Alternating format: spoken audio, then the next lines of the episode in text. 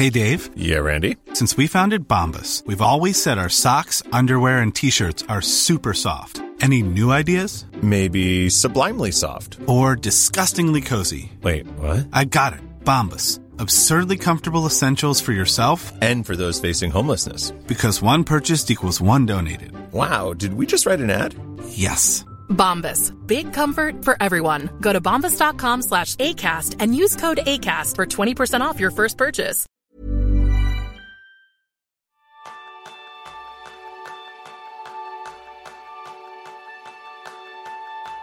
Teletrabajas y buscas cómo prestar suficiente atención a tu trabajo, tus hijos, tu pareja y a ti misma, a ti mismo.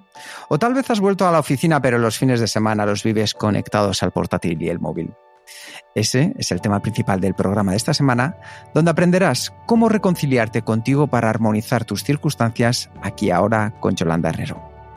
Yolanda es madre emprendedora, consultora y formadora especializada en mindfulness y conciliación para empresas y fa- familiares. Además, instructora de yoga y fundadora de vivirmindfulness.com. Y recientemente ha publicado su libro Conciliar o Reventar, que me gusta mucho este título, y hablamos un poco más de esto. Bienvenidos a un nuevo episodio de Kenso, el podcast donde descubrirás cómo ser efectivo para vivir más feliz. Yo soy Ron Sánchez, aprendiz en desconectarme de todo Y yo soy Kiko Gonzalo, aprendiz en conciliar 24 x 7. Bienvenida, Yolanda. Hola chicos, un placer estar aquí con vosotros, con este granito de arena en ese excelente trabajo que hacéis, así que ilusionada de estar aquí y agradecida de poder aportar. Hombre, ya, ya te digo yo que sí, porque como bien decía Jerún, eh, este libro cuando llegó a mis manos y lo empecé a leer ya desde el título me llamó la atención, conciliar o reventar, porque es cierto que muchísimas veces nos damos cuenta que la vida está yendo a otro ritmo y sobre todo ahora mismo con circunstancias del coronavirus, pero cuando empecé a leer el libro de Yolanda vi que aquí había algo genuino y muchas cosas que van a sumar, así que empezamos con la primera pregunta. ¿En qué eres aprendiz, Yolanda?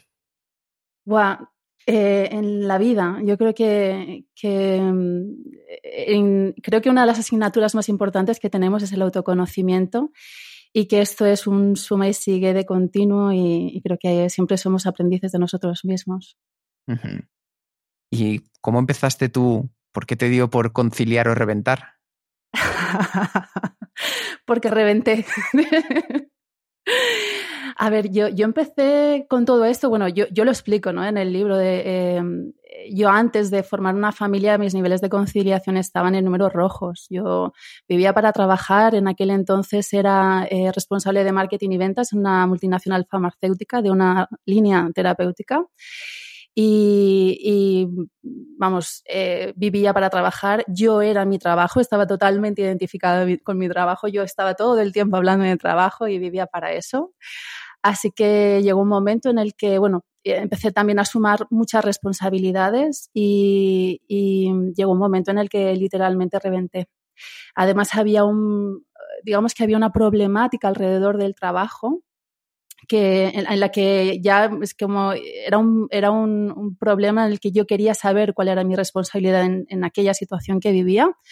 Y lo que hice fue pues tomar recursos ¿no? para poder eh, ver que, que, tenía que ver con, conmigo todo aquel conflicto que la vida me movía adelante. Así que hice un proceso de terapéutico con una psicóloga clínica que trabaja desde la vertiente transpersonal y aquello me, me, aquello me llevó a poder eh, formar el puzzle de lo que hasta ese momento yo era como persona, entender de dónde venían mis conflictos, mis, mis, eh, mis carencias, ¿no? Y me di cuenta además de que todo aquello tenía mucho que ver con lo que yo había vivido en mi infancia, eh, de aquellas carencias, de, cómo vivía, ¿no? Mis relaciones familiares y demás. Y una vez pues tomé conciencia de, todo aquello, eh, me di cuenta de que vivir aquí y ahora, el presente, era la madre del cordero. Yo todavía no sabía lo que era el mindfulness, yo hablaba de mind fitness como concepto. es como todo está en nuestra cabeza, ¿no? Los problemas están en nuestra cabeza, hay que, hay que ver cómo podemos poner eso en orden desde el momento presente. Y fue ahí donde, donde llegué al mindfulness y vamos, en vez de hacerme un cursito de, de, ocho semanas, me tiré directamente a la formación profesional. Yo todavía trabajaba en la multinacional y a partir de ahí pues eh, se fue desplegando ¿no? todo un proceso personal que luego quise compartir con, con mucha más gente. Y desde luego que lo has conseguido porque te has convertido en un referente. Una de las cosas que a mí me llama la atención y creo que muchas personas se van a sentir identificadas con la historia que has contado es eh, reventar a nivel profesional. Me gustaría preguntarte, Yolanda, ¿qué queda de antes de reventar en la Yolanda de hoy? Pues yo creo que mucha pasión por lo que hago, mucho creer en lo que hago. Yo necesito estar conectada ¿no? con, el, con mi propósito a nivel profesional, que también forma parte de, mi vida. Y, y, yo creo que toda esa esencia está ahí. Lo que habían eran muchos malos entendidos de los que tenía que tomar conciencia y entenderme a mí misma eh, porque había sido capaz de llegar a este ese límite. ¿no? Yo creo que cuando a mi caso pasó, que yo llegué a, tener una baja por ansiedad laboral, me decía a mí misma, ¿no? mira, esforzándote tanto ¿no? por, por, dar, por darlo todo, por ser aquí la mejor profesional. Y, mira dónde has llegado, ¿no? A, no poder hacer nada realmente. Y, y yo creo que, que mm, en ese sentido e, ese aprendizaje está ahí y creo que muchísimas veces, y esto pasa luego, ¿no? Cuando mucha gente después de, de, sentir que está a punto de reventar en la, en la, empresa, quiere emprender, creo que es fundamental que podamos salir de ese contexto con la lección aprendida, porque si no ese patrón volverá con nosotros y volveremos a reventar allá donde vayamos, ¿no? O por lo menos atender a ello. Sí, esto me lleva, me lleva a una reflexión muy interesante que hace poco hablaba con, con un cliente de coaching y, y me contaba que había tendido a huir de los problemas en su vida es decir, alejarse al máximo de ellos. Tú ahora con la distancia y el aprendizaje de esa situación que viviste, Yolanda, si tuvieras que echar la vista atrás, ¿qué podrías haber hecho de manera diferente para no llegar a reventar? Eh, haber, haberme conocido más en ese sentido. Para mí la clave es el autoconocimiento ¿no? y ver cómo como muchísimas veces desde esos patrones que, que, hemos aprendido, desde esas tomas, desde eso que aprendimos, ¿no? De, pues si yo soy la mejor profesional, tendré todo el reconocimiento, ese reconocimiento que yo necesito desde la carencia que se creó en otra etapa de mi vida, pero que sigue, que sigue patente. Y, y poder eh, tomar conciencia de eso para poder eh, eh, como desarmar esa estructura egoica de la que yo también hablo en el, en el libro y a partir de ahí entender nuestros porqués. Eso es lo primero, y nuestras necesidades y legitimarlas desde ahí, ¿no? Y luego ver cómo puedo eh, cultivar eso en mí, ese reconocimiento en mí, ese autoconocimiento, para poder tomarle la medida, para poder dar un paso atrás. Mira, eh, una cosa que yo aprendí en ese sentido, yo tenía un trabajo de mucha visibilidad, eh, yo trabajaba con trabajaba desde el delegado de calle hasta el director general sí. y con todos los departamentos posibles. O sea, era, er, mi trabajo era totalmente 360, ¿no? Y, y mmm, necesitaba es como, como necesitaba como ese, ese reconocimiento, ¿no? Ese tener que estar ahí. Y muchas veces decía en, mis crisis, ¿no? Pues mira, voy a pasar de todo porque como no lo puedo sostener, doy un paso atrás y me desvinculo de esto, ¿no? O a veces eso de, bueno, me voy a poner un neopreno para que todo me resbale, ¿no? Pero realmente esa no es la solución. Muchísimas veces eh, necesitamos estar conectados con el propósito de nuestro trabajo, pero yo me di cuenta de que no se trataba de dar un paso atrás y, y, des, de, y, desvincularme en ese sentido o estar todo el día remangada y metida en el fregado, ¿no? sino poder tener la perspectiva de poder dar un paso al lado, desidentificarnos de eso que nos hemos creído que somos y desde ahí con discernimiento poder actuar o poder poner el esfuerzo en aquello que realmente empuja el proyecto hacia adelante.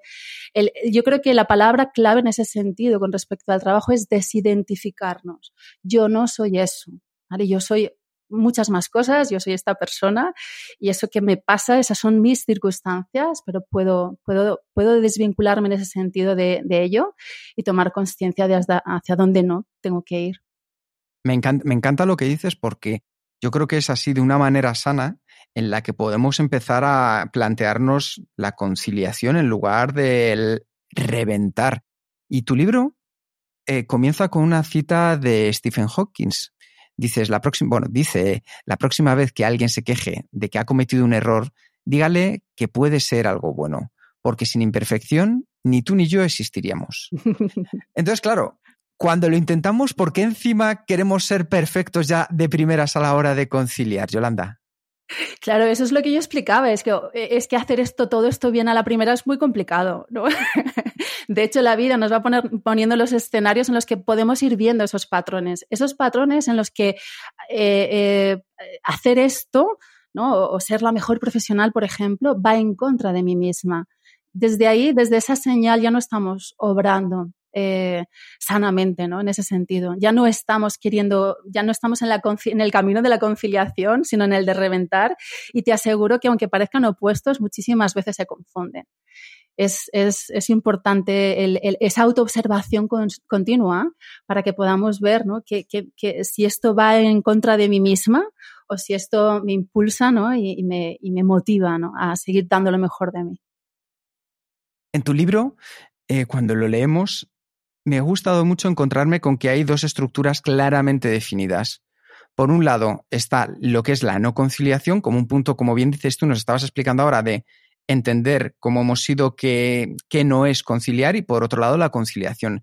Y a mí me gustaría empezar hablando por la no conciliación para entender cuál es el punto de partida, porque muchas veces no lo tenemos tan claro. ¿Por qué nos cuesta tanto como sociedad el entender qué es conciliar?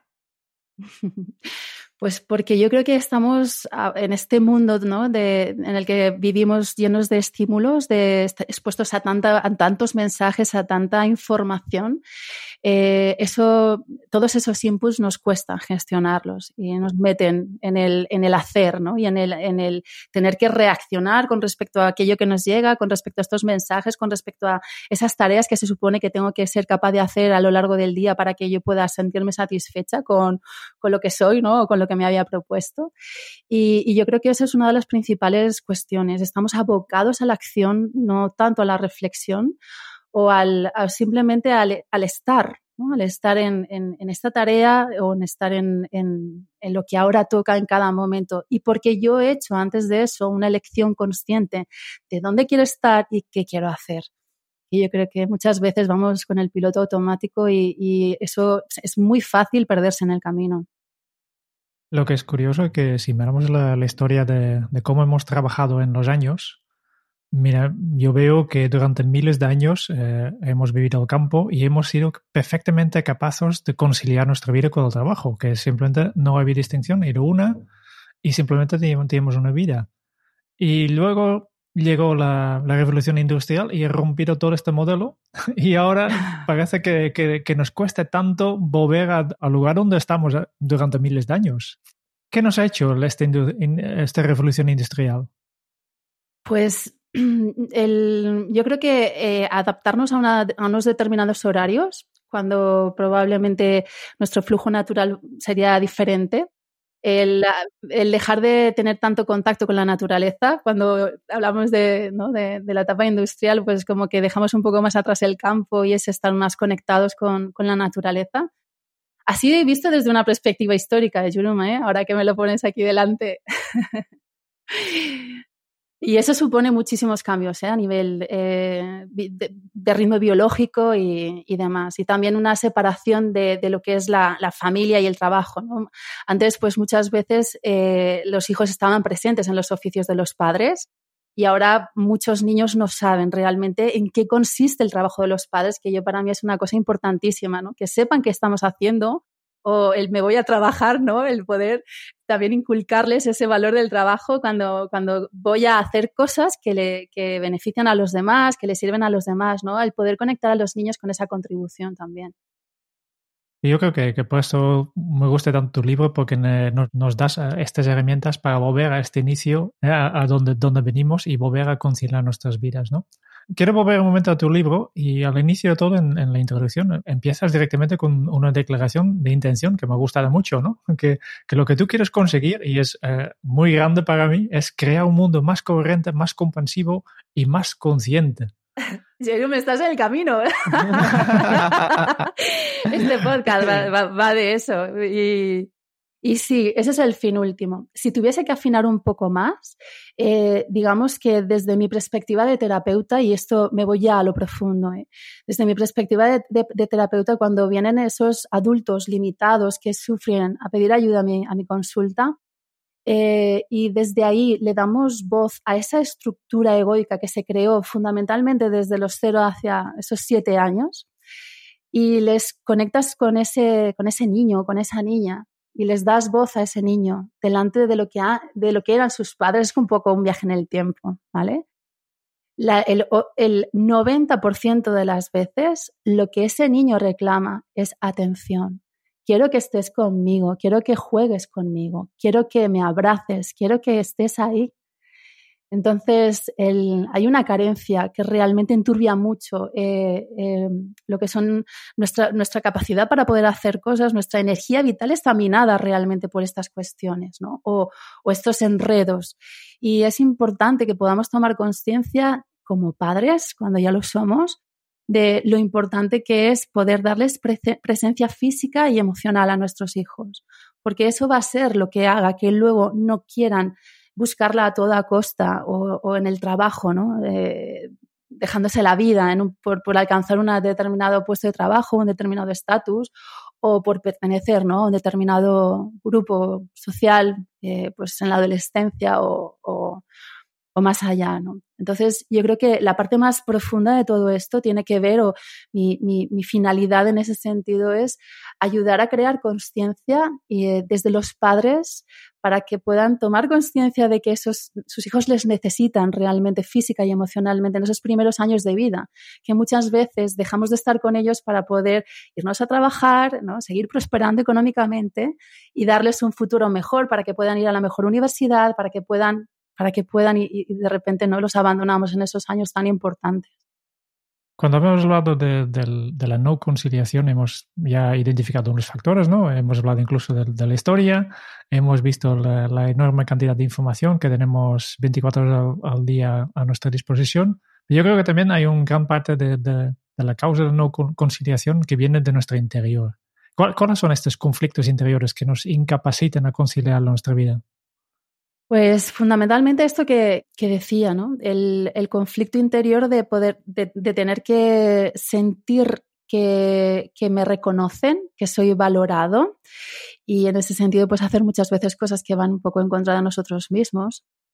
El, poder... Em, hay algunas, yo creo que hay algunas creencias que se están instaurando y que para mí desde esta nueva visión más amplia y más profunda de la conciliación eh, quería poner de manifiesto en el libro, ¿no? el, hecho de que tenemos eh, socialmente muchas cuestiones asentadas que necesitaríamos cuestionar a la hora de, por ejemplo, hablar ¿no? de, igualdad de género. Esto de que eh, las mujeres, en esto de la conciliación, tenemos las de perder pues depende, depende de, con qué rasero nos miramos, ¿no? Si yo lo que siento es que desde mi ego inmaduro, porque quiero reconocimiento y quiero, pues eso, brillar, ¿no? En esa parte profesional, porque esa es la que me, expone, ¿no? A la sociedad, la que me, hace tener un lugar, ¿no? En, esa sociedad, eh, pues pienso que quedarme en mi casa con mis hijos eh, en, esos primeros, en esas primeras etapas me hace perder en lo laboral, pues probablemente ahí genere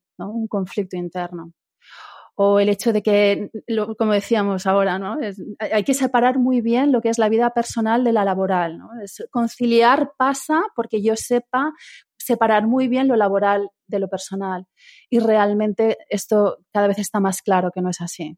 Sobre todo cuando podemos estar conectados al trabajo, pues eso, 24 horas, 7 días a la semana y, poder entender que esto es un flujo, un flujo de, propósito, de, que puedo desde, mi, desde lo familiar ¿no? Eh, cultivar ese, ese núcleo del que soy responsable y que, del que me puedo nutrir para luego poder brillar en las organizaciones y, contribuir también desde ahí pero que para eso necesitamos tener claros cuáles son nuestros valores, tener claro cuál es nuestra prioridad y, ser capaces de anteponerla. Y eso muchas veces va en contra de, lo socialmente establecido, porque esto de trabajar está muy bien visto. Entonces, mm. eso también es un gran problema. es un gran problema porque, claro, pues no, es que está trabajando, ¿no? No, es que ahora se tiene que ir a trabajar y, es ya la excusa perfecta para, para, justificarnos ¿no? en ese sentido y probablemente estemos dejando en el otro lado de la balanza algo tan importante como pueda ser el, estar, esa, esa, presencia que decía ¿no? hacia los hijos en esos primeros años de vida y, poder estar tiempo. ¿no? También lo del tiempo de calidad, ¿no? Pues no, es que lo importante, y yo creo que esto es una excusa que nos hemos puesto porque, bueno, hacemos lo que podemos realmente, ¿eh? no, es cuestión de, de, sentirnos culpables en ese sentido, sino de recoger eh, esa culpa desde la parte funcional y, y esto de dedicarles tiempo de calidad a los niños los niños quieren tiempo constantemente, quieren atención constantemente. ¿no? Es como le puedo decir a mi jefe, mira, en vez de, venir, en vez de estar aquí ocho horas trabajando y implicada en el proyecto, ¿no? Voy a venir dos, pero de calidad, Y se trata de, tomar conciencia de que nuestros hijos nos necesitan y que les pasan cosas y que son años además en los que evolucionan muy rápidamente y que es importante poder estar ahí con, con ellos, ¿no? Y que el tiempo de calidad es, es, es, todo, es estar, es estar, que pasen cosas, estar con ellos, ¿no? Así que yo creo que ahí hay varias creencias que en esa primera parte del libro que, norma, que nombráis hay que empezar a revisar porque, porque realmente no son así y, y tomar nuestra responsabilidad, ¿no? También estamos muy acostumbrados a, a hablar de conciliación eh, hablando todo el tiempo de, pues, de lo que los gobiernos tienen que hacer para que esto sea más fácil, lo que las empresas tienen que hacer. Y sí, hay mucho que hacer en ese sentido, pero creo que, es importante que nosotros, que por un lado, que tomemos conciencia, ¿no? que sepamos que hay mucho margen de maniobra cuando lo vemos desde la parte personal y desde los recursos que da el libro. Y por otra parte, el, el, el cuando, yo pueda, cuando yo puedo conciliar ya no delego esa parte en, en, esas terceras, eh, en esos terceros, ¿no? sino que puedo ir haciendo cosas en mi día a día que me permita conciliar más y mejor. Y desde ahí también podré tener energía para antes o después de haber acostado a los niños o de haber cerrado el ordenador, poder ¿no? socialmente pues, hacer cosas que ayuden a que, a que a nivel colectivo podamos todos avanzar ¿no? en ese sentido. Acabamos de decir muchas cosas y, podemos desde aquí, pues, de lo que estuve comentando en los últimos minutos, podemos ir en muchas direcciones. Tengo algunas eh, aclaraciones rápidas. ¿no? Eh, primero, has dejado bastante claro que conciliar, la vida profesional y la vida personal ya no es ocho horas de trabajo, ocho horas de vida personal y ocho horas de dormir. ¿Qué entiendes tú ahora mismo? ¿Cuál sería tu, tu definición de, de conciliar? Para mí, eh, mira que he buscado, ¿eh? porque ya os digo que cada vez que hablamos de conciliación, estamos hablando, casi todo el tiempo se habla o de legislación laboral o de igualdad de género y van mucho por ahí los, los, términos. ¿no? He tenido que hacer mi propia definición de conciliación, la que realmente me diese, me diese coherencia desde esta perspectiva más amplia y más profunda y es armonizar las diferentes áreas de nuestra vida, atendiendo las necesidades de todos, con la colaboración de todos. Y eso implica eh, familia, padres, hijos, eh, empresas, gobiernos y cualquier agente social ¿no? que esté implicado en esta cuestión. Yo creo que esto es interesante. Repítenoslo otra vez porque yo creo que esto yo creo que esto es importante porque muy bien decía Jerún, pasar del 888 a, a pasar a... Dínoslo otra vez para que se nos quede bien marcado esto. Para mí conciliar es armonizar las diferentes áreas de nuestra vida y me voy a esos tres grandes bloques, ¿vale? Me voy a, familia, trabajo y la parcela personal, que muchísimas veces es la que se queda por el camino y es la base, y ahora si queréis podemos hablar del tema es poder armonizar esas grandes parcelas eh, atendiendo las necesidades de todos, con la colaboración de todos. Familia, hijos, padres, eh, empresas, todos, los, todos esos agentes sociales que están implicados en ello. Y aquí hay una cuestión importantísima que también tiene que ver un poco con el contexto que hablábamos al principio de, esta sociedad.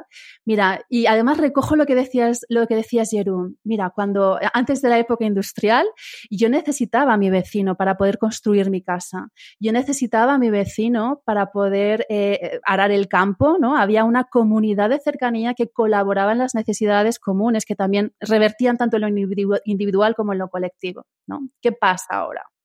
Pues que yo lo puedo comprar todo. Y para comprarlo todo, ¿no? Yo puedo, yo puedo comprar mi casa, yo puedo comprar todo, puedo pagarle incluso a alguien para que venga a cuidar a mis hijos, puedo absolutamente no externalizar o delegar toda mi vida en ese sentido.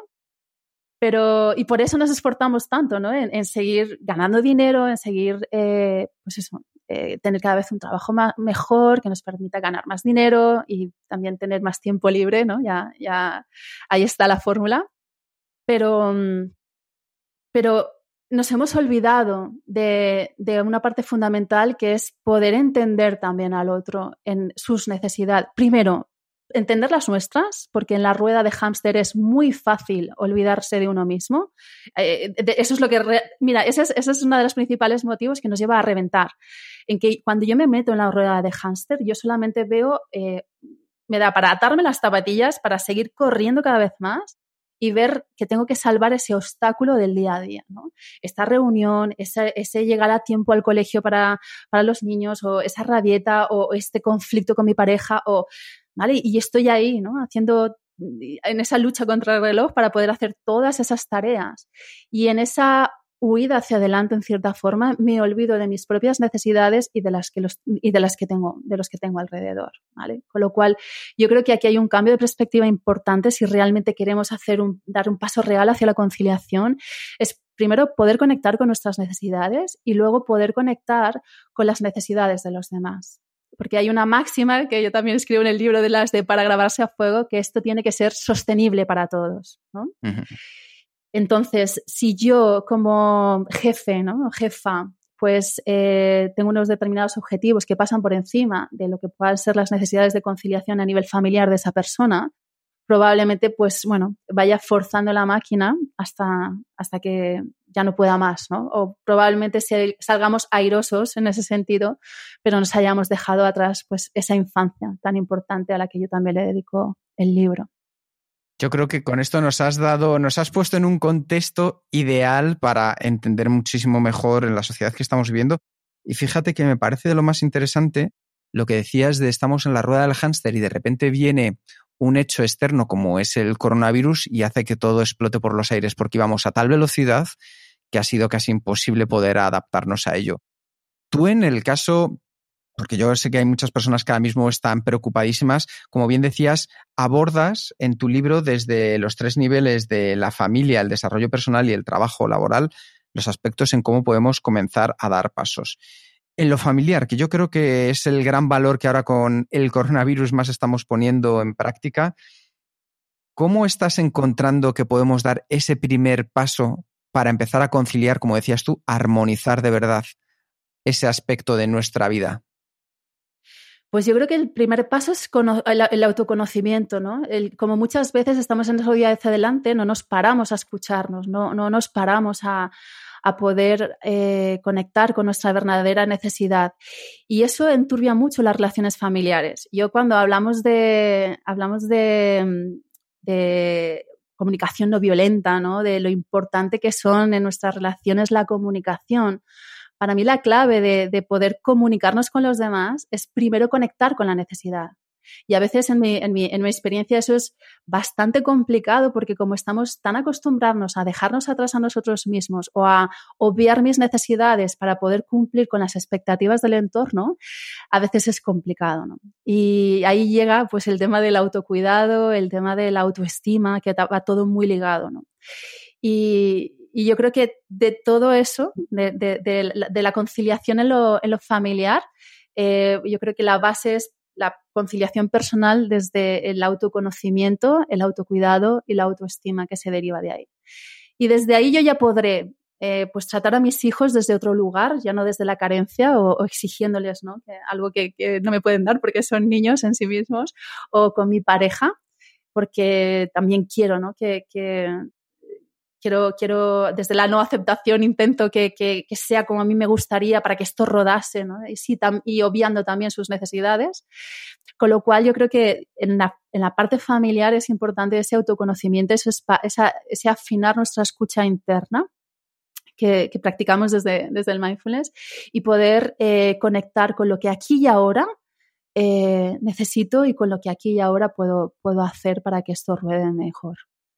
Estabas hablando, porque en esto eres una gran experta, Yolanda, acerca del mindfulness. ¿Cómo nos ayuda el mindfulness? Primero también un breve, aunque muchas personas ya saben lo que es, pero para ti, ¿qué es el mindfulness y cómo podemos dar ese paso de ya de manera mucho más realista en nuestro día a día para autoconocernos mejor con el mindfulness? Pues mindfulness, una definición sencilla que me, que me, gusta mucho, es poder ser conscientes de lo que ocurre en este momento presente alrededor, ¿no? de lo que percibo a través de mis sentidos, de, esa información ¿no? que, me llega y a la vez eh, eso sería como oreja fuera, que es lo que llamamos en el argot, oreja fuera. Yo estoy, yo puedo estar atento aquí y ahora presente en lo que acontece en este momento presente, en cómo se despliega la realidad ante mí. Y oreja adentro sería que yo pudiese estar también pues, a la vez presente en aquellos procesos internos que esa realidad externa despliegan en mí a nivel mental, a nivel emocional, a nivel de sensaciones físicas. Eso sería una definición de mindfulness que yo creo que nos podemos llevar muy, muy al día a día. ¿Y cómo nos ayuda eso en nuestra conciliación? Pues que cuando yo puedo observar mi cuerpo, mi emoción y mi mente con ecuanimidad, con curiosidad y con em, amabilidad hacia mí mismo. Esos tres ingredientes son fundamentales en mindfulness, ese no juicio, ese estar abierto a, lo que, a, darme cuenta de lo que haya. Y, esa amabilidad, ¿no? el, acogernos amablemente, amabilidad de amar, de acogernos amablemente a nosotros mismos. En estas circunstancias, yo creo que es el principio de, empezar a darle la vuelta a la tortilla, de poder, empezar a parar la rueda de hámster eh, a decelerar ¿no? y que desde ahí podamos bajarnos ilesos y, y, desde ahí poder elegir más conscientemente qué queremos hacer, cómo, qué vida queremos llevar. Y probablemente ahora veamos alrededor y más en estas circunstancias de incertidumbre que señalabas, Quique, eh, y decir, bueno, ¿y, ahora qué hago? ¿no? Porque claro, estamos en el hacer, ¿y ahora qué hago? ¿Qué hago? ¿Y ahora para dónde tiro? ¿Y ahora, ahora ¿no? y, y, todo esto en estas circunstancias nos hace muy difícil tomar decisiones, se nos hace complicado sostener esta, eh, esta incertidumbre de, los, de, estos tiempos. Pero mi invitación en ese sentido es simplemente estar presentes. Es, es ahora estoy presente y desde este momento presente, porque muchas veces eh, se nos acumulan los, los, los, los, problemas, ¿no? De repente es todo una nube gris que, que no hago más que ver problemas, eh, enchufo la tele, coronavirus por aquí, ¿no? Veo, veo esa realidad en el mundo laboral, esas dificultades de, de las empresas, de, esta parálisis también que, que muchos tenemos, ¿no? Y, y, y simplemente separar y desde este momento presente empezar a tirar del hilo. ¿Vale? Eso es lo que nos ayuda a desenredar de la madeja. Y en este momento presente, probablemente ahora esté a lo mejor pues, eh, hablando con un cliente, ¿no? Y desde ahí pongo atención plena y, voy viendo, ¿no? ¿Qué puedo hacer desde ahí, desde esa presencia? O viene mi hijo y me reclama con algo, o tengo una conversación con mi pareja, o de repente me doy cuenta, ¿no? De que tengo mucho sueño y que lo que tengo es que conecto con la necesidad de dormir, ¿no? Y, para mí es una, esa es una clave importante. El, el, el, lo que hace que se vaya disipando esta nube gris ¿no? de problemas, de no poder con nuestra vida, de estar en la rueda de hámster sin querer, es, separar esa conexión con nosotros mismos y desde aquí y ahora, desde este momento presente, ver qué pasa, ¿no? ¿Qué me pasa? ¿Qué está pasando fuera? ¿Qué me pasa a mí? Ir poco a poco eh, pues haciendo en función de, de esa necesidad y de lo que ahora sea necesario. Imagine the softest sheets you've ever felt. Now imagine them getting even softer over time. That's what you'll feel with Bowl and Branch's organic cotton sheets. In a recent customer survey, 96% replied that Bowl and Branch sheets get softer with every wash. Start getting your best night's sleep in these sheets that get softer and softer for years to come. Try their sheets with a 30-night guarantee. Plus, get 15% off your first order at bowlandbranch.com. Code BUTTERY. Exclusions apply. See site for details. Ever catch yourself eating the same flavorless dinner three days in a row? Dreaming of something better? Well, HelloFresh is your guilt free dream come true, baby. It's me, Gigi Palmer. Let's wake up those taste buds with hot, juicy pecan crusted chicken or garlic butter shrimp scampi. Mm. Hello Fresh. Stop dreaming of all the delicious possibilities and dig in at HelloFresh.com. Let's get this dinner party started.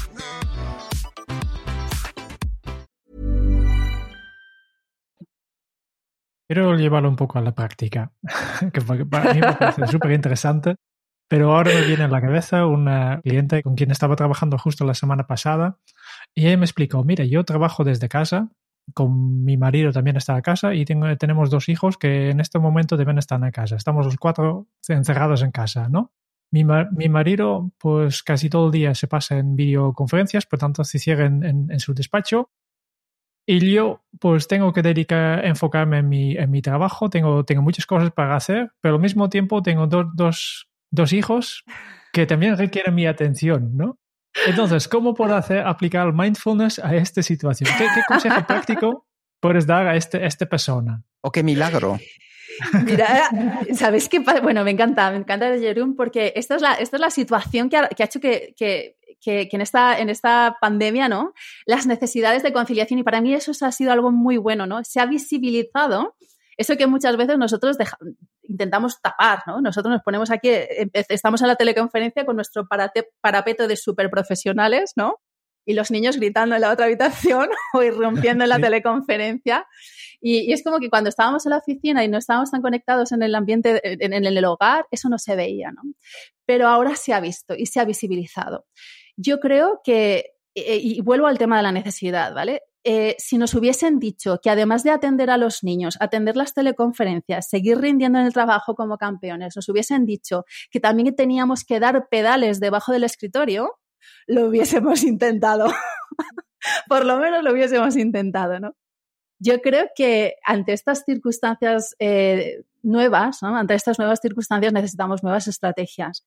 Y yo creo que es importante, por un lado, conectar con la necesidad, ¿vale? Yo creo que habrá habido muchas discusiones de pareja, de pareja que tuviesen que ver con, no, no, es que yo tengo mucha, mucho trabajo, atiendo a todos los niños, ¿no? O no, no, no, es que yo tengo también mucho trabajo, atiéndolos tú, ¿no? Sino poder eh, hablar, pues tomamos la definición de conciliación que acabo de, acabamos de nombrar, ¿no? Es ver cuál es la necesidad, y ver cómo podemos aportar desde, desde cada uno en ese sentido. Y eso aplica con poder hablar con los niños y explicarles sobre la situación y cómo nos vamos a organizar. Probablemente esto partiría de una asamblea familiar de decir, vale, ¿cuántas horas necesitas tú? Pues, vale, es imprescindible que sigas conservando tu horario de mañana en la oficina o puedes, o, o hay alguna parte de las reuniones que las puedes hacer por la tarde, ¿vale? ¿Cómo podemos hacer para compaginar esto? Para que cada uno tenga su espacio de, trabajo y su espacio de, estar atendiendo a los niños que también lo necesitan, Y, yo creo que, esas conversaciones, eh, pues, o se han quedado muchas en el aire o muchas han explotado directamente, pero es importante que a nivel familiar podamos poner eso en común. Ya no es que, vale, tú tienes tu trabajo, pero yo también tengo el mío y entremos ahí un poco en la guerra, ¿no? Ya en el conflicto, sino el, vale, ¿cómo lo podemos hacer? Y probablemente esto también pase por trasladar esa necesidad. Oye, mirad, tenemos a los niños en casa, eh, me voy a poder organizar desde aquí. ¿Lo, podemos hacer así? podemos cambiar estas reuniones que teníamos fijadas hasta ahora los miércoles por la tarde y, poder hacer ese horario flexible también con los compañeros, con el equipo con el que trabajemos. Es cuestión de hablarlo, pero primero hay que pararse a ver ¿no? cuál es la necesidad y no, eh, digamos que tendemos a obedecer directamente sin, sin analizar cuáles son las, las, circunstancias, las necesidades y cómo podemos hacer esto de la mejor forma en estas nuevas circunstancias. ¿Te vale, Jerome? Sí, no, no.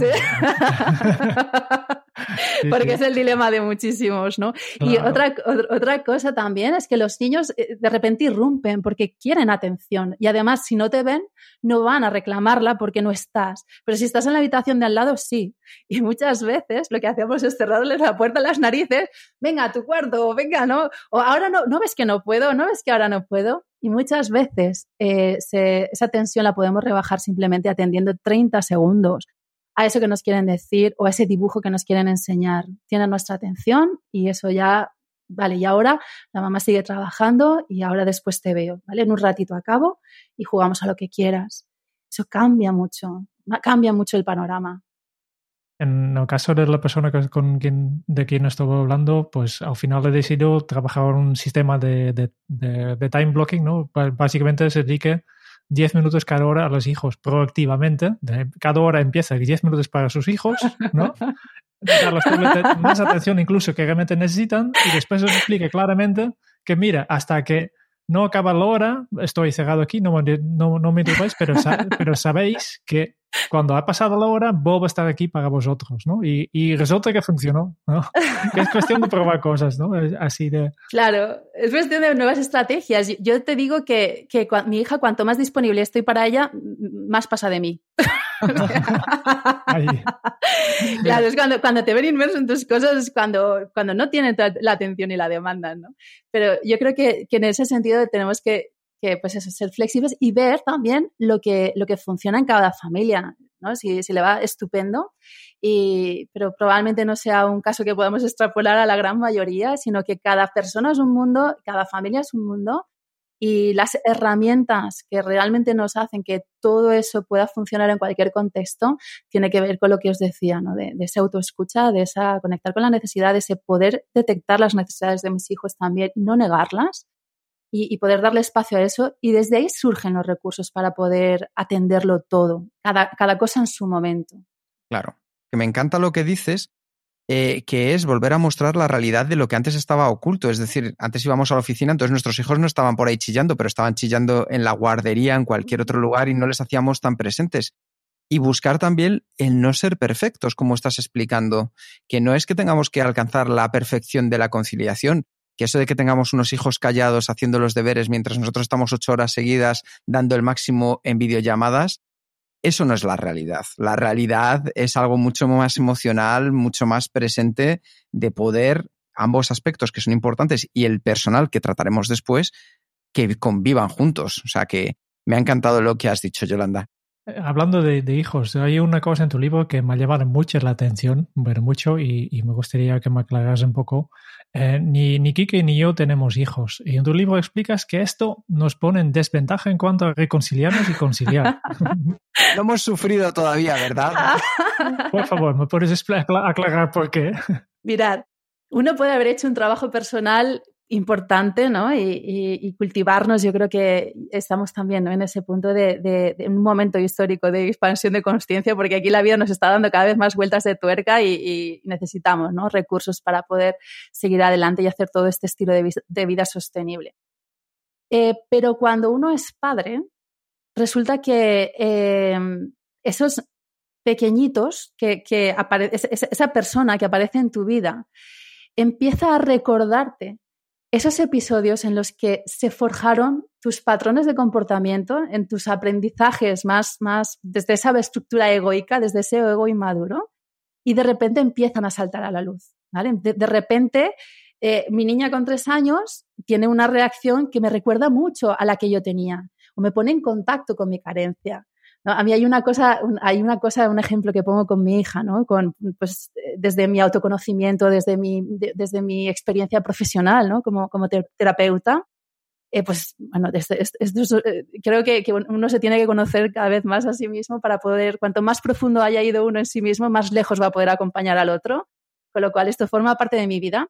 Pero había un momento en el que, en el que Marta tardaba muchísimo en dormirse. Era como hora y media de contar cuentos, de estar aquí en la cama con ella, toda la atención, toda la contemplación. Y era, por favor, duérmete ya, duérmete ya. Y ahí me salía una rabia que, que, que no, no, no, er, me sorprendía, ¿no? Es como, pero, pero es que, y, de repente mi pareja al lado diciendo, totalmente tranquila, diciendo, chica, pues ya caerá, ¿no? y yo, ¿cómo que ya caerá? Estoy aquí con la teta, los 11 cuentos, o sea, es por favor que se duerma ya, ¿no? Y, había un punto que me sacaba de quicio, además justo ahí al final del día, ¿no? Y, y eso tenía mucho que ver con, con, mis carencias de cuando yo era pequeña. Nos cuesta dar lo que no hemos tenido, ¿vale? Y yo cuando era pequeña, pues los papás no dormían con los hijos, sino que lo que tenían que hacer era para que no se acostumbrasen dormir lo antes posible en una cama aparte. Eh, mis padres no eran de contar cuentos, nadie estaba con toda esa contemplación a la hora de que yo me fuese a la cama, sino todo lo contrario. Con lo cual yo eso lo vivía como una carencia. Y desde ahí salía mi rabia, mi rabia, mi rabia exacerbada y ves a la otra persona al, lado que, que, lo podría vivir igual que tú, vive las mismas circunstancias, pero está totalmente tranquila diciendo, chica, cálmate, ¿no? Si estás en la cama, túmbate, descansa. ¿Vale? Eso, esos puntos que nuestros hijos, esos espejitos que la vida nos pone delante, nos reflejan, nos hacen todavía ir más lejos en ese sentido. ¿no? Nos, nos ponen más de manifiesto esas eh, partes menos eh, vistas, más, más inconscientes de nuestra, de nuestra personalidad y te obligan ¿no? a, seguir puliéndolas, a seguir alumbrándolas los niños. Eso por un lado. como, como catalizadores de la reconciliación, ¿no? Yo hablo como que los niños son los catalizadores de la reconciliación, porque si hay algún aspecto que no hayas visto en tu vida sobre tu personalidad, va a venir tu hijo y te lo va a reflejar, ¿no? Y por otro lado, porque sí o sí te ponen en el, en el ahora, en el momento presente, ¿vale? Te, te conectan con la realidad. Y a mí lo que me, desengancha de estar aquí apasionadamente trabajando 14 horas al día en mis proyectos es que venga mi hija y me diga, mami, vamos a jugar un rato. Y entonces ya ahí, ahí concilio, ¿no? Ahí dejo, dejo de, de mi mi, mi, mi, mi, vorágine laboral, ¿no? Y, y, y sí o sí puedo disfrutar de una tarde en el parque, puedo disfrutar de, momentos de conexión y, de otras muchísimas cosas que tiene que ver con, esa paternidad, maternidad consciente. Ya hemos hablado de, la familia, de, los superpapas y supermamas, hemos hablado de trabajo, de los superprofesionales. Nos falta la, tercera parte la que queremos armonizar en nuestra vida, la parte personal. Y aquí siempre me viene a la cabeza el, lo que dicen en los aviones, que ya hace tiempo que, no entro en ningún avión, pero aquí siempre explican que en caso de una avería, primero ponte tu, tu, propio mascarilla, mascarilla, de oxígeno antes de ayudar a los demás. ¿Cómo podemos hacer esto? Que, que ya tenemos el día ocupado con familia y trabajo y ahora tengo que cuidarme a mí mismo. ¿Y dónde saco? Sí, mira, y además, esto que hablas, este, este, ejemplo que pones, Jerón, yo lo utilizo mucho con los padres, ¿no? Porque es muy fácil perder, perder nuestro autocuidado cuando nos volcamos en cuidar de los demás. Y una de las mejores cosas que podemos hacer para educar a nuestros niños en el, en el, en el autocuidado es que lo vean en nosotros mismos. ¿vale? Eso principalmente. La persona más importante de nuestra vida somos nosotros.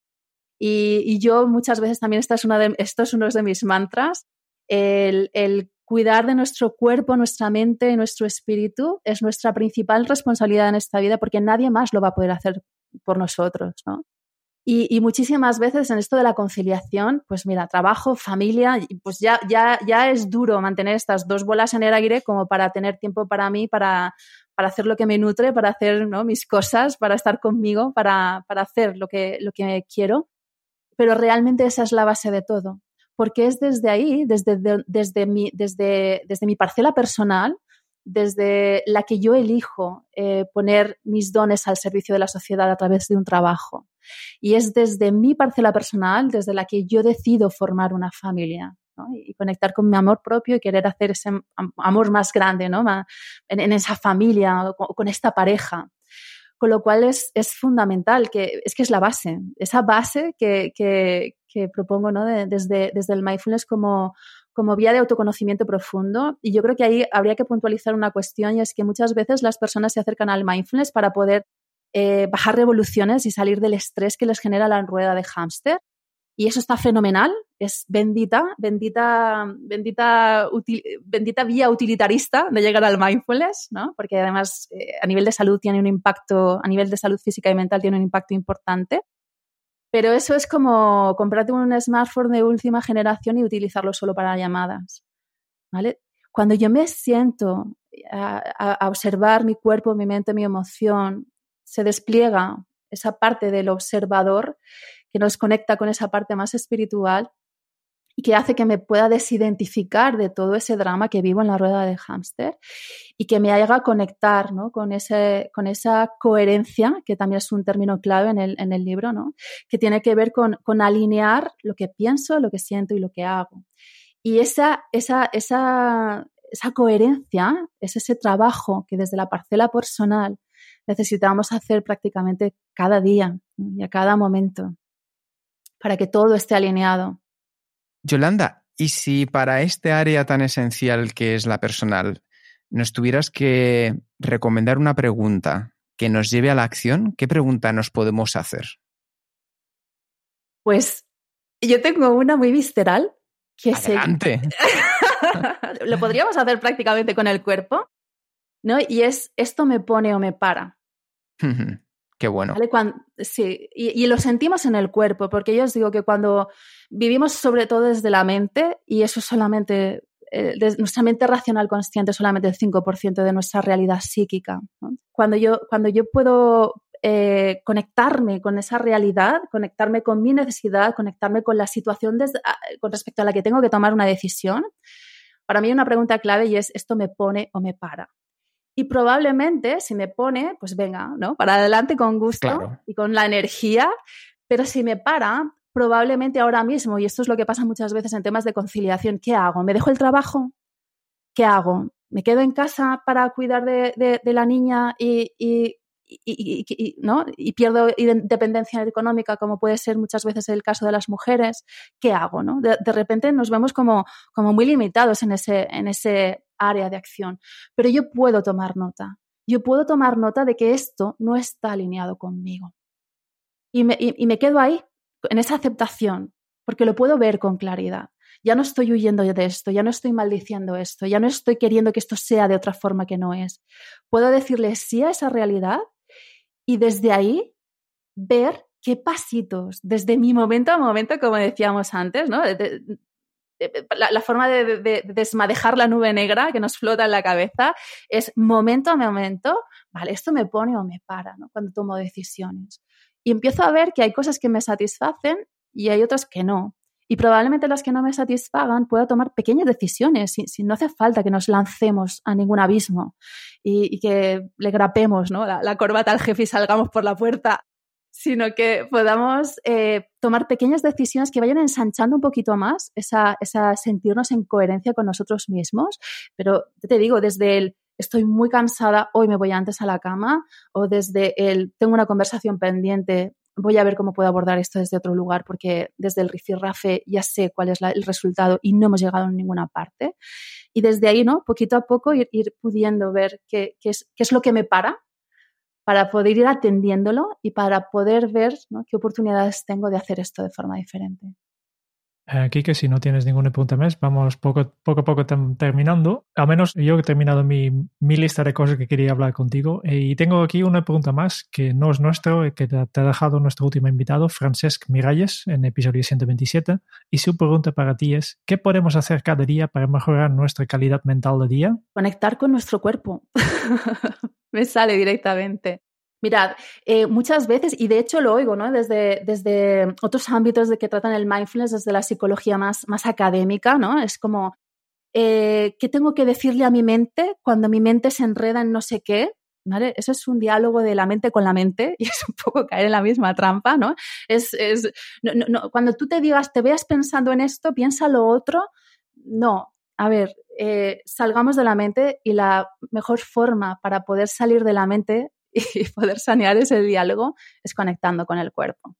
¿vale? Y a través de mi respiración, simplemente puedo llevar mi atención a mi respiración. Mi respiración está es, la, es el ancla más fácil y más a mano que tenemos para conectar con el cuerpo. Y desde ahí yo ya puedo ver. Eh, tomarme a mí mismo el pulso, la temperatura, de, si estoy agitado, si estoy eh, más calmado, ¿no? Y desde el cuerpo y a través de la respiración tenemos herramientas muy, muy eficaces para poder eh, pues generar coherencia también y, poder, salir de, esa mente que muchas veces nos tiene ahí en, en un brete. Conexión con el cuerpo. Vale, habitualmente la última pregunta que tengo es si tienes alguna pregunta para, los oyentes de este podcast, pero como este episodio va a salir una fecha muy especial, cuando sale este publicado ya estamos al, final del año y empezamos un año nuevo, quería preguntar si tienes algún buen propósito que los oyentes pueden aplicar para conciliar mejor. Pues mira, Jerome, va ligado a la, pregunta. Eh, creo que es poder hacernos el propósito de preguntar cada vez más a los que tenemos al lado ¿Cómo te puedo ayudar? ¿Qué puedo hacer por ti? Y, que además esa pregunta también les invita ¿no? a conectar con esa necesidad, salir un poco de, este individualismo, de este estar constantemente mirándonos el ombligo, haciendo acopio de recursos para poder salir de nuestro trance eh, de hámster, ¿no?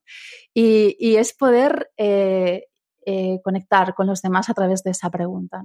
¿Qué puedo hacer por ti? ¿Qué, ¿En qué te puedo ayudar?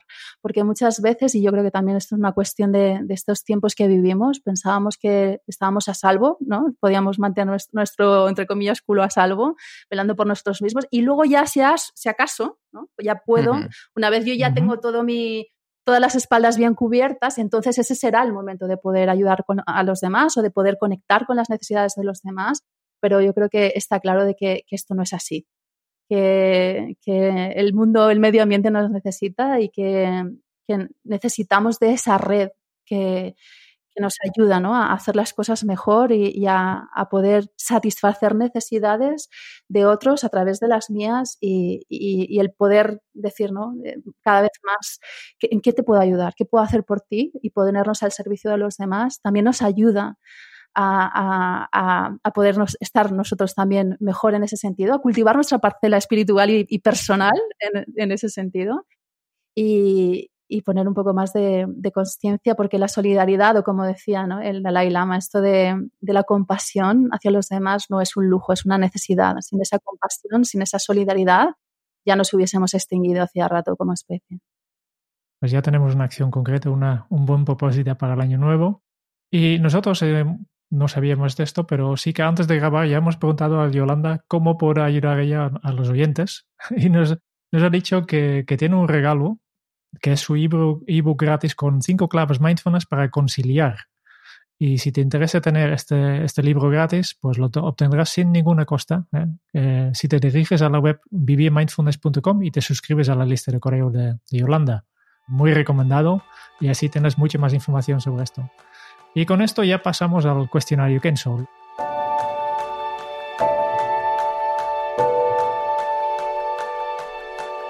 Las 10 preguntas rápidas que hacemos a todos los invitados de este podcast. La primera pregunta que tengo para ti es, ¿cuál es tu lema? Mi lema es vivir aquí y ahora con presencia. ¿Cómo se titularía tu biografía? Hay que eh, es eh, la que reventó, sobrevivió y lo contó. es el título. Hay, una, hay algo que realmente me mueve desde ese lugar más profundo y es de estar al servicio de la vida. Al servicio de la vida. ¿Cuál es el libro que más has regalado? Y obviamente aquí descatamos tu propio libro. Pues mira, eh, El poder de la hora. Y te diré que ha sido de los que más he regalado por una circunstancia es que cuando trabajaba en la multinacional, eh, pues una vez le regalé al, equipo de, ventas el, de María Alonso Puig, el de reinventarse. Les encantó la idea. Y luego ya eh, las siguientes navidades les regalé el poder de la hora a todo el brand team, a pesar de que el subtítulo es una guía para la iluminación espiritual. Y la verdad que en aquellos tiempos nos hacía mucha falta y, y lo volvieron a agradecer mucho. Así que el poder de la hora. Muy bien. Mario Alonso Puig, pues, por cierto, también hemos entrevistado en este podcast. también ha pasado por aquí. Ya hace un rato en episodio 40. Si te interesa, pues dejamos enlace en las notas. ¿A quién te gustaría o te hubiera gustado conocer? A mi abuelo paterno, porque murió cuando mi padre tenía 15 años eh, y me, llega, me llegan cosas ¿no? de, de él. Siento que he heredado algunos, algunas cuestiones, algunos dones y me hubiese encantado conocerle y haber podido, podido compartir con él, porque estoy segura de que fue una, muy gran, una gran persona. ¿Qué canción pones a todo volumen para subir el ánimo? no es algo que suelo hacer habitualmente y yo para subir el ánimo eh, casi que cultivo más el silencio, pero eh, en esta casa, con una niña de 5 años, eh, una de las canciones eh, que más ponemos en ese sentido para poder bailar y liberar tensión es la de Let It Go, de la película Frozen, que, que nos encanta. Y, y, eso, bueno, pone mucho las pilas, ¿no? Let It Go. ¿Cuál ha sido la pregunta más interesante que te han hecho? Mm, ¿Qué quieres ser de mayor?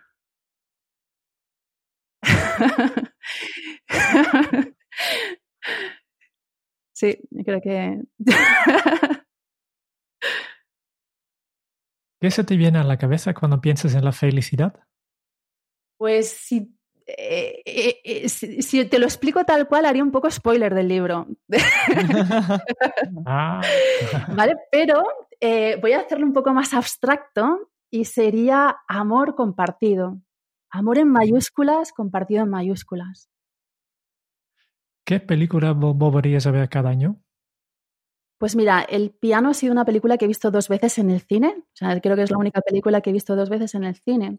Y hay una que me gusta mucho, que para mí es una obra de arte, es Coco, la película de animación de, Disney, casi que cada, cada año, cada, justamente ¿no? por lo del Día de los Muertos, el, Día de Todos los Santos, pues se tercia, ¿no? Poder volver a verla, a mi hija le encanta y, y, y esa Coco.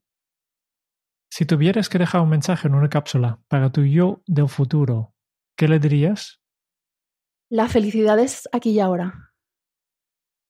Y la última pregunta, ¿qué le preguntarías a la próxima invitado? Pues recojo esa, Jerome, la de ¿cómo, cómo te puedo ayudar? ¿Qué, qué puedo hacer por ti?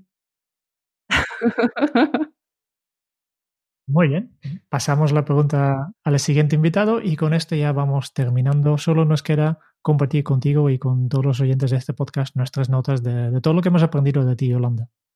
Aprendiz de la vida de sumar para uno mismo, la historia de Yolanda es la de una invención después de reventar. Y aunque sus niveles estaban en números rojos, quiso saber cuál era su responsabilidad en el conflicto que la vida le puso por delante.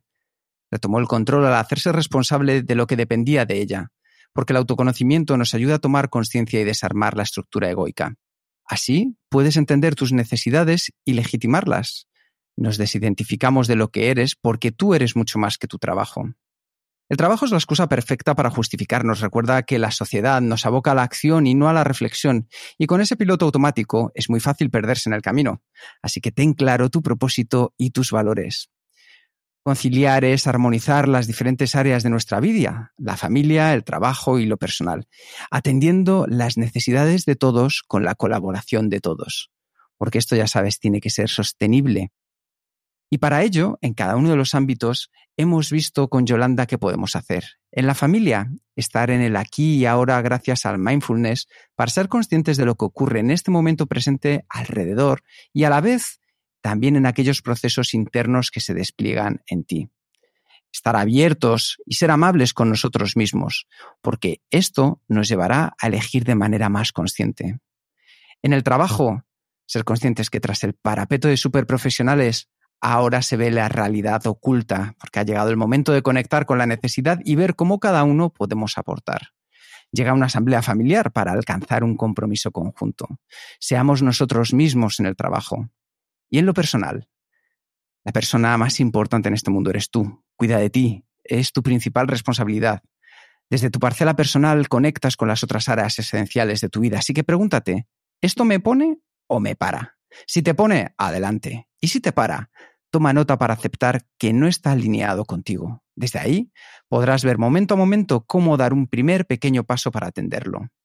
Tres pasos para volver a conectar con tu cuerpo y contigo. Y para conectar con los demás, Pregunta a los que tienes al lado. ¿Qué puedo hacer por ti? ¿Cómo te puedo ayudar? Yolanda es pasión, es creer en lo que hace, es conexión con su propósito. Así que muchísimas gracias, Yolanda, por crear un mundo más coherente, más compasivo y más consciente, por crear conciencia a los padres, a los hijos y a nosotros mismos a nivel físico y emocional para conciliar y no reventar. Muchas gracias, Yolanda. Bravo, Kike. Tengo los pelos de punta, de verdad. Qué bueno el resumen. Genial, genial. Muy bien, muy bien recogido ahí. Qué bueno, encantado. Ah, muchísimas gracias, Yolanda. Yo creo que hoy tenemos muchos pasos para tener menos excusas para reventar y más razones para comenzar a conciliar. Así que ya sabéis. Muchas gracias por escuchar el podcast de Kenso. Si te ha gustado, te agradeceríamos que te suscribas al podcast lo compartas en tus redes sociales o dejes tu reseña de 5 estrellas para ayudarnos a llegar a más oyentes. Y si quieres conocer más sobre Kenso y cómo podemos acompañarte a ti, a tu equipo o a tu organización en el camino hacia la efectividad personal, puedes visitar nuestra web kenso.es. Te esperamos la semana que viene en el próximo episodio del podcast de Kenso donde Kike y Jerún buscarán más pistas sobre cómo ser efectivo para vivir más feliz. Y hasta entonces, ahora es un buen momento para poner en práctica un nuevo hábito Kenso. Vive aquí y vive ahora. Hasta dentro de muy pronto. Chao.